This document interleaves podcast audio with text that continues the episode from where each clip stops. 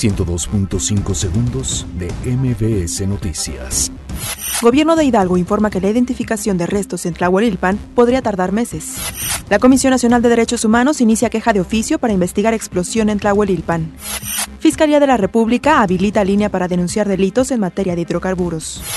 México entrega más de 4.000 visas humanitarias a migrantes centroamericanos. Balacera deja siete muertos y dos heridos en Cancún. Donald Trump asegura que ya se construyen secciones del muro fronterizo. Muere en Japón Masako Nonaka, el hombre más viejo del mundo.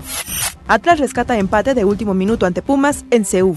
Patriotas derrotan 37 por 31 a Kansas City y avanza al Super Bowl 53. Rams elimina a Saints y avanza al Supertazón frente a Nueva Inglaterra. 102.5 segundos de MBS Noticias.